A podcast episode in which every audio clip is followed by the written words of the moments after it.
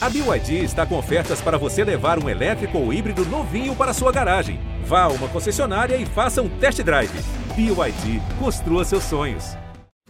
Olá, amigos e amigas, começando o podcast GE Grêmio aqui para vocês, esta é edição de número 67 e nela vamos falar do fim da invencibilidade do Grêmio em Grenais. Perdeu o Grenal 4-2-9 para o Inter e também praticamente deu adeus à briga pelo título do Brasileirão.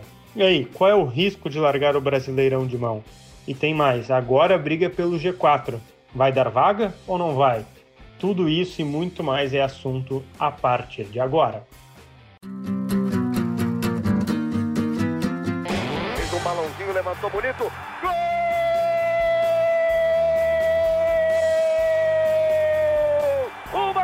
Grande jogada de Renato pela direita. Partiu Luan, dominou o lance, é bom, o lance é bom, o lance é bom, o lance é bom. Olha o gol, olha o gol, olha o gol. Golaço do Grêmio. Para Everton, chegou, fez a finta, outra boa jogada, cruzamento. Olha a chance, olha o gol, olha o gol, olha o gol, olha o gol, olha o gol. Gol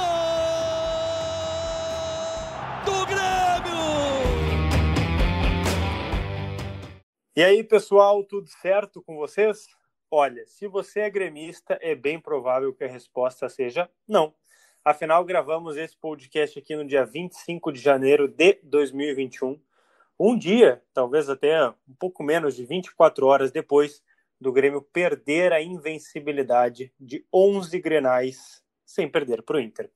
É, ontem, no domingo, o Grêmio perdeu por 2 a 1 de virada, é, num jogo que a gente vai detalhar bastante aqui por onde passou essa derrota é, e também as sequelas né, que vai deixar para o restante da temporada e ainda tem final da Copa do Brasil já já. Vamos piscar e já estamos falando de Copa do Brasil. É, eu sou o Lucas Bubbles, repórter do GE. Globo. Estou aqui para debater esse e demais assuntos com o Roberto Zambuja, meu colega também do GE. Tudo certo, Beto? Certo, Lucas. Obrigado mais uma vez pelo convite. Um abraço a todos que nos ouvem. E manda brasa, meu amigo. É, se você acabou de escutar um carro, é porque eu moro em casa e acabou de. Aqui normalmente passa vários carros. Então, não se preocupem, é só o home office aqui, natural e padrão já. Bom, Roberto Zambuja, é, o Grêmio saiu vencendo o Grenal 4-2-9 é, num jogo que estava amarrado, amarrado, né? Ninguém se corria riscos ali, ninguém se atirava, né? Até que o Renato muda ali três peças, é, até tira o PP, não estava muito bem, mas ali o Grêmio melhora, faz o gol com o GPR. E aí, Roberto Zambuja, me explica o que, que ocorre em oito minutos na tua vida, porque na vida do Grêmio levou dois gols do Inter e praticamente deu adeus à briga pelo título brasileiro. Em oito minutos na minha vida acontece muito pouca coisa, né, Lucas? talvez edite uma matéria, talvez escreva uma matéria, mas nem sempre é assim. Sim. Falando sobre o jogo, né, cara, o que que vamos em que ponto que nós vamos começar? Podemos começar pelo, pelos pelo que tu preferia, 60, minutos, 60 minutos sem jogo do Grêmio. Podemos começar por aí, né? O primeiro tempo praticamente não existiu. É culpa dos dois times, né? Até o, o Inter teve a melhor chance com aquele chute do Yuri Alberto na trave. Mas, me corrija se eu estiver errado, acho que o Grêmio não deu um chute a gol no, no primeiro tempo, né? Nem fez muita questão disso. Eu acho que o Lucas aí, Silva vamos... chuta, mas ele, essa bola é para fora no primeiro tempo. É, tem razão. É, aí vamos, vamos avaliar o calor, temperatura, sensação térmica alta, né? Mas se a gente começar a achar essas desculpas aí, né? Já tem muita desculpa dada, né, Lucas? E eu acho que nem foi tanto o, o que foi abordado pelo Renato na coletiva, nem pelo presidente Romildo. Uh, a verdade é que, como tu falaste, os dois times entraram em campo para não perder. E, e aí o fator calor pode ter influenciado isso também, porque aí ninguém quis se expor para não se desgastar. E ficou aquele primeiro tempo modorrento, horroroso. E até quem teve mais emoção foi o gremista, porque quase sofreu o gol do Yuri Alberto e ainda teve a péssima notícia da, de mais uma lesão do Jeromel, né? Não, não vou confirmar que é lesão porque ainda não temos o resultado dos exames e tal. Aterrissou mal daquele salto, né? Torceu o tornozelo. Esperamos que não seja nada um, muito um mais mau grave. jeito mesmo, né? Porque não há disputa de corpo, não, não há falta no Jeromel. Foi literalmente um, um azar, né? Exatamente. É. Assim como foi a lesão anterior, né? Naquele chute de, de, fora da área. Isso. São Paulo. Mas voltando ao jogo, então 60 minutos praticamente que o Grêmio uh, abdicou do jogo, fez o tempo passar. E aí sim, ali a partir dos 15 minutos do segundo tempo, a gente começou a notar uma gradual melhora do Grêmio. Tem o chute do Diego Souza aos 19, que a bola sai meio torta, porque é um chute enviesado, né? não, não consegue pegar a direção do gol. Aí depois um bom contra-ataque, que o Diego Souza tenta dar uma cavadinha e pega mão na bola. Depois mais uma cabeçada do Diego Souza. E aí, três lances seguidos que demonstram a mudança de, de situação, de jogo, e que depois acaba no gol do Jean-Pierre aos 31, uma roubada de bola do Diogo Barbosa. Que, que fez um bom jogo, né? Até ali tava fazendo. Para mim era o melhor em campo, tirando o gol do GPR, né? Isso, isso, mas cara, é difícil até avaliar muita coisa sobre esse jogo, porque parecia que ninguém queria, entendeu? Uh, mas, mas... Vamos dizer que as defesas estavam melhor que os ataques. Sim. Sim. porque tinha pouca, pouca criação, entendeu? Aí, aí a gente pode avaliar se os zagueiros estavam melhores, os laterais estavam melhor, mas assim, no, contexto geral, cara, não, não tinha ninguém muito uh, melhor que outros. Não, superior acho que não, não, não teve um momento do jogo assim de muita superioridade, um amasso, como a gente diria, né? Mas de, desculpa só, é. só te acelerar, mas por onde passa a derrota? é, consegue nomear assim algum é, algum momento ah, é do jogo? A gente, a gente já tem assim exemplos, né? Não, não é esse jogo, esse Grenal especificamente o exemplo que a gente tem, mas assim de, de, de alguns anos eu não sei se se pega exatamente o período do Renato como técnico, mas em alguns jogos o Grêmio faz o gol, sai na frente e se retrai, se retrai, abdica de jogar. É, é, passa a se defender para jogar por uma bola, por um contra-ataque e, e ver o tempo passar. E, e às Os vezes. Os o... clássicos foram assim, né, Beto? É, normalmente fazia um gol, conseguia amorcegar o jogo e, e mexia com o psicológico do Inter, né? Isso, é, aí pegava a questão da invencibilidade, né, tudo isso. Mas, mas é essa questão de recuar o, o jogo, o, o time todo, né? Ela pode dar certo muitas vezes, como já deu, né? Deu recentemente no jogo contra o São Paulo. Uh, mas assim, né? Tem que, tem que entender um pouco do contexto. Agora uh, era o fim de jogo. Até o Renato falou no coletivo que ele sabia que haveria a pressão normal de um time que está perdendo e está brigando lá em cima que vai para cima com tudo, mas não pode abandonar de jogar, entendeu? Uh, depois, não sei se a gente vai entrar no, no, mérito dos pênaltis ali, porque a gente não é analista de arbitragem para dizer se foi, se não foi, uh, se foi certo ou foi errada a marcação, a gente pode ter a nossa opinião, mas não tem como saber ao certo, né? Não, uh, a, gente, a, a gente até pode citar depois a opinião do, do comentarista, o Sandro Merahit, é, mas, mas, mas pode seguir, depois a gente puxa ali exatamente o que, que ele disse é, ontem, até no troca de passes, né? É, então, o gol de empate do Abel Hernandes aos 44 minutos é o gol típico do time que, que vai pro abafa, começa a botar a bola na área. Para ter uma ideia, foi o Cuesta que cruzou a bola, né? Um zagueiro que estava lá na intermediária porque não tinha e, mais ninguém no campo de ataque e aí, Beto, do Grêmio. Não, né? não faltou ninguém pressionar ali, porque eu achei que o Matheus Henrique ficou muito distante de ao menos. Mas uh... a questão é a seguinte: é que tem que entender o que, que o técnico pediu, né? Ah, porque bom. assim, o técnico pode pedir para Uh, ah, agora vamos recuar todo mundo até a linha da área e deixa os caras botar a bola na área que, que, a defesa resolve. Sim, sim. Ou então não, deixa eles chegarem até a intermediária e na, inter, na intermediária a gente vai dar o bote. A gente não sabe o que, que o, o Renato falou, né? Pelo menos não foi tratado na coletiva. E, e assim, claro, o Matheus Henrique poderia ir lá pressionar o Cuesta, mas se era uma estratégia do Grêmio não fazer essa pressão e, e aguentar no, no tranco esses cruzamentos, essas chegadas muito próximas à área, não tem muito o que dizer, entende? Porque daí é, é, é aquela eu questão, tenho... se a defesa vai, vai resolver, que resolva, né? Sim, eu, eu... E aí foi um errado do Kahneman e do Diogo Barbosa também. Ah, é onde eu ia chegar, Beto. Que aí eu acho que não é orientação do treinador. Eu acho que faltou uma desatenção de marcação mesmo, assim, de, do, de, de estarem mais próximos. Porque tu viu o Rodrigues e o Kahneman próximo, ficou um vácuo entre o Kahneman e o Diogo Barbosa, que foi exatamente onde o Edenilson e o Abel Hernandes entraram para tentar cabecear e o uruguaio que conseguiu converter.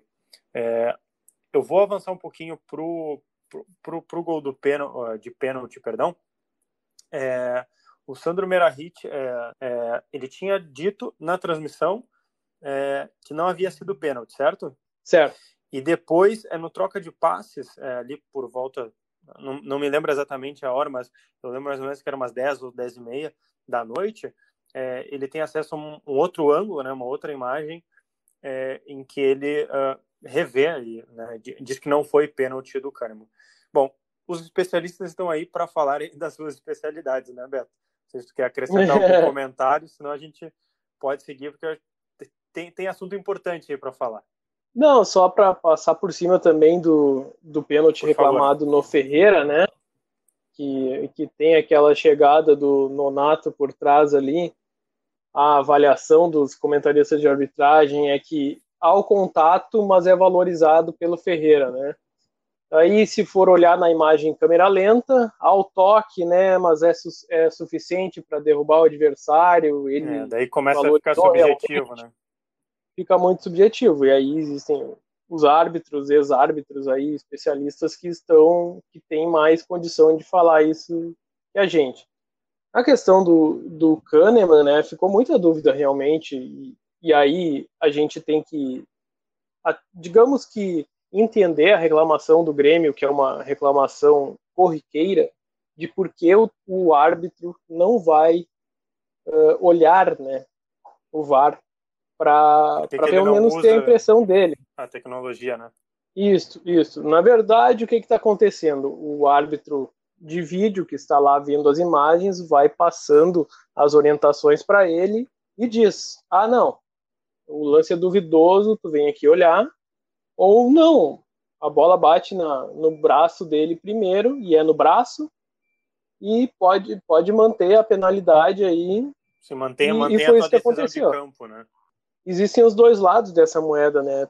O, o Grêmio está certo em reclamar porque o, o árbitro não vai olhar, e alguns jogos houve isso realmente, principalmente aquele do São Paulo pelo Brasileirão, né? Existe o outro lado, que é a, a equipe de arbitragem uh, fechada entre eles, dizendo não, não precisa olhar porque não não não tem dúvidas. É, é pênalti, manda correr o jogo. Sim, sim. E aí esse, esses áudios, essa conversa, dificilmente a gente terá acesso, né? A gente só tem acesso às imagens do jogo que mostra que a bola bateu no, até no Fantástico foi o bíceps do Kahneman, né? E depois bate no, na coxa. É. Não, perfeito. E a bola bate no braço dele, entendeu? Uh, Para mim, uh, ficou mais claro depois que apareceram outras imagens. Mas realmente era duvidoso. E, e também o que, que poderia ter acontecido? O árbitro poderia ter ido lá, olhar e falar: não, realmente é pênalti. E aí tudo bem. Aí tem que saber se o Grêmio ainda assim reclamaria ou não, né? Mas o, o Renato até diz, Beto. É, desculpa te interromper, mas o Renato até diz assim que a bronca dele, claro, eu acho que ele até. A gente não vai entrar aqui no mérito de cada linha dele na coletiva, mas tem uma parte em que ele diz que a principal cobrança era que o árbitro fosse até o VAR e que se fosse desse não teria problema. Claro, né, falando depois, a gente nunca sabe como seria a reação, mas eu vou pular um pouquinho, Beto, para fazer uma pergunta simples para ti, né?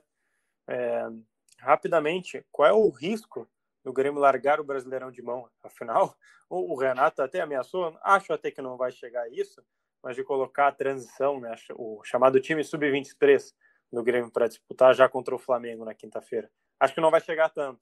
Será que já não largou lá bem antes, né, Lucas?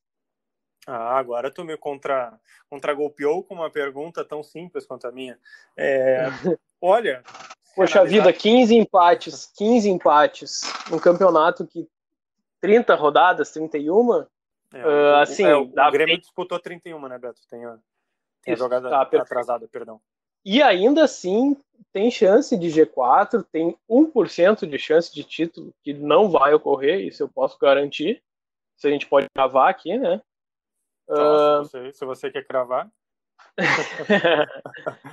não, mas é realmente. Ser, não, eu também acho que, que, que ontem uh... foi um despacho assim, dessa briga, né? Veja só, o, como eu falei no.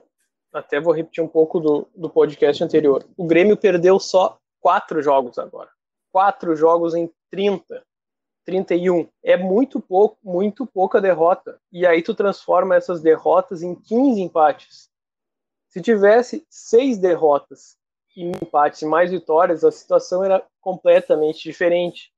Então, assim, será que não abandonou o campeonato naquele 0 a 0 com Fortaleza? Será que não abandonou o campeonato em algum jogo que podia titular, colocar titular, colocou reserva? Será que não abandonou o campeonato? Então, se, se, o torcedor puder aí olhar a tabela e pegar os empates todos do Grêmio, quantos desses empates poderiam ser vitórias, né? Aí agora falar que vai abandonar o campeonato, vai botar time sub-23, porque é culpa da arbitragem e da CBF que não cobra arbitragem, né? Sabe? É claro que é o time que se sentiu prejudicado, né? Mas é o, o, o problema é muito maior do que esse a gente não vê o Grêmio jogar para merecer tudo isso, para merecer. Jogou aquele momento para fazer o gol no Grenal e depois jogou para não perder, jogou para se sofrer pelo menos um gol. Acabou sofrendo dois e cheio de polêmicas, mas deu margem para isso. Não soube segurar o jogo. Quantos outros Grenais o Grêmio fez o gol e segurou bem? Vamos lembrar daquele da Libertadores, gol do PP. Não correu risco nenhum naquele jogo e ainda ganhou. Uh, tem que. Aí sabe que o, que o rival tá 11 jogos sem, sem perder, algum sem ganhar. Em algum momento eles vão ganhar. Aconteceu da pior maneira possível, abrindo distância na liderança. 11, tirou 11 pontos do próprio Grêmio. E a situação é pior do que se fosse a derrota do, no primeiro turno. Perde o Grenal do primeiro turno, ok, acabou, acabou a, a invencibilidade e aí, pelo menos neste, joga com um pouco mais de vontade, o outro time já está mais relaxado, sabendo que não existe mais a invencibilidade, né? Mas tudo isso são teorias, né? Do, do depois do acontecido. O que, que a gente tem que analisar é por que, que isso aconteceu, né? E para mim foi um, foi um claro recuo do Grêmio, como já aconteceu várias vezes e como várias vezes já sofreu gol de, de o torcedor que estiver ouvindo vai, vai concordar quantas vezes o torcedor viu o Grêmio ganhando e no fim do jogo começou aquela pressão, aquela pressão, aquela pressão, ah, o Grêmio vai tomar um gol. E aí acabava tomando. Não, não dá então, para ficar é... colocando só a culpa na arbitragem, no VAR, tem que, tem que olhar para dentro, tem que olhar para dentro e ver o que está ocorrendo de errado ali para não deixar também isso influenciar no futuro. Né? Tem uma final de Copa do Brasil aí, que é uma baita de uma oportunidade para ganhar um título e também para ir para a Libertadores, porque agora até o, a questão do G4 virou o título do Grêmio, né? Para entender, é, tu acha que esse risco de largar o Brasileirão de mão, os riscos já estavam altos antes. Agora então nem se fala por aí. Isso, exatamente. Até porque os outros então, times vou... também estão, estão mal e alguém em algum momento vai ter que ganhar algum jogo, né? Porque se ninguém mais ganhar, daqui a pouco até o Ceará vai, vai lá pro G4, né? Ah, é agora que tu já deu o gancho, que a gente já falou aí de mais ou menos por onde passou a derrota, o fim da invencibilidade, essa né, saída da briga pelo título, o Grêmio já praticamente dando adeus à chance de ser campeão brasileiro. Mas tu deu uma informação bem legal, Beto, que é a briga pelo G4 que vai ser o título, né? Entre aspas, do Grêmio. Por quê? Vamos repassar a tabela aqui, tá? O Grêmio é sexto colocado com 51 pontos. É, vamos para cima. Palmeiras é quinto com 51. O Galo é o quarto com 54 e o Flamengo é o terceiro com 55. Tô pegando só os pontos mais próximos, tá? É, depois abaixo. Sétimo, Fluminense, 50 pontos se o Grêmio perde para o Flamengo ou até empate e o Fluminense ganha o seu próximo jogo, o Grêmio sai da zona da pré-Libertadores. E aí a gente pode olhar um pouquinho mais para baixo, tem três times com 45 pontos. E quem mais está subindo é o Ceará. O Ceará é o oitavo, 45, assim como o Corinthians, nono, e o Santos, décimo. Claro, né, a diferença ainda aí já é de seis pontos, né? Faltam aí sete, sete jogos para o Grêmio. Então, é, precisa olhar também para quem está vindo de baixo, né, Beto? É, é Lucas, só para. Acho que começa a apavorar um pouco agora, não? É, só que, que se o Grêmio perde para o Flamengo, não, não muda nada, porque é o jogo a menos que tem do, da do, rodada adiada, né? Aí a, não, tem, a tem questão. Razão, a questão que a gente tem que analisar é o, é o fim de semana, que o Grêmio joga contra o Curitiba no Couto Pereira e o Fluminense, por exemplo, joga contra o Goiás no Maracanã, não, no Engenhão. Então aí sim que vai que vai começar a funcionar a coisa. Mas, por exemplo, o Corinthians, dois jogos a menos. Hoje nós estamos à tarde aqui, o Corinthians joga à noite contra o Bragantino. Se ganha, já vai a 48. Se ganha o próximo jogo a menos, já iguala o Grêmio com 51, caso o Grêmio não vença o perca, perca para o Flamengo, né? Então assim, vai vai dando margem para os outros se aproximar. Aí uh, o que ia embolar com a vitória do Grêmio de 1 a 0 sobre o Inter, o que embolar lá na, na ponta de cima vai acabar embolando aqui no, no, no meio, na zona da confusão, digamos assim. É o, é o G4, é o G6, Sim. é a Sul-Americana, é o que, que vai sobrar de fato sabe, da Libertadores ou do, da Copa do Brasil, Isso. né? Esse, esse não sabe se vai, vai aumentar, 7 com certeza 8. vai aumentar, né? O, o Santos ou o Palmeiras campeões da Libertadores. O Palmeiras ganha já sobra mais uma vaga. Aí o Grêmio, se o Grêmio ganha a Copa do Brasil, sobe mais uma vaga, então aumenta, mas aí o, o Grêmio já tem a vaga dele. Então, assim, tem muita coisa para acontecer e não, não tem nem como como imaginar como é que vai acabar, porque faltam seis rodadas ainda, na teoria, né? Sete para o Grêmio. E, e, tem muita gente próxima, né? Em, seis rodadas são 18 pontos. Aí a gente vai dizer que ah, quem tem 45 são seis de diferença.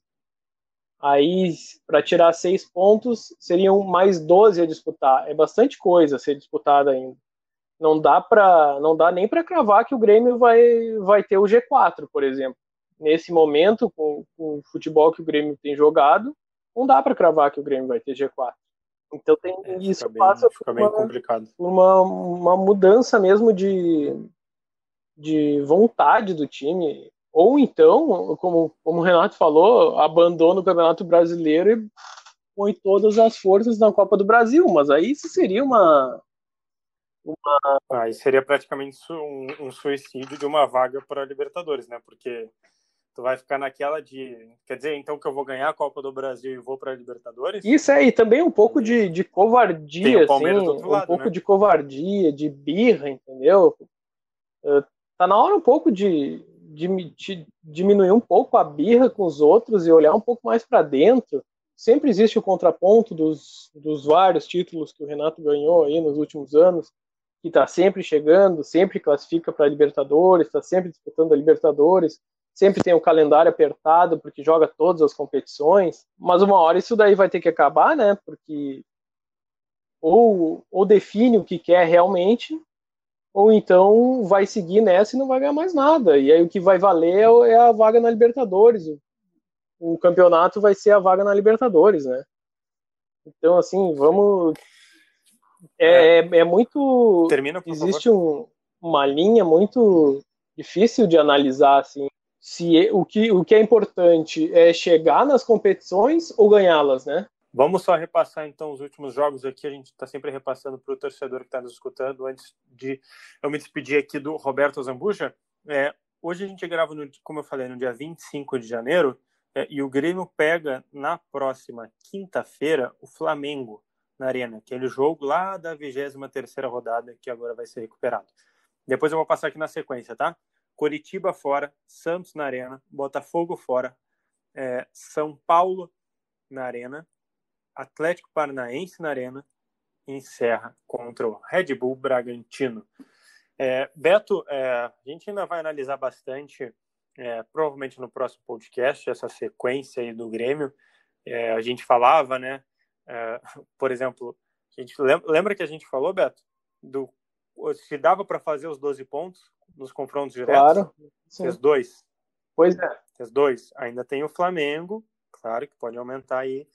Mas esse é um papo, Beto, que eu vou deixar. Ó, viu? Eu te faço uma pergunta. Tu vai ter uns três dias para poder responder. Ah, é assim. Então tá sendo um amiguinho, é esse, então. Isso. Sabe por que, que eu tô sendo Sim. teu amigo, né? Porque hoje o Roberto Zambuja está de aniversário. Então, Beto, me despeço de ti. Obrigado pelo, pela participação aqui. E um feliz aniversário agora com todos os ouvintes já sabendo do teu aniversário. Quanto? 41 anos já? Uh, por aí, por aí. Eu diria que é a idade de Cristo, por enquanto. 33. Perfeito.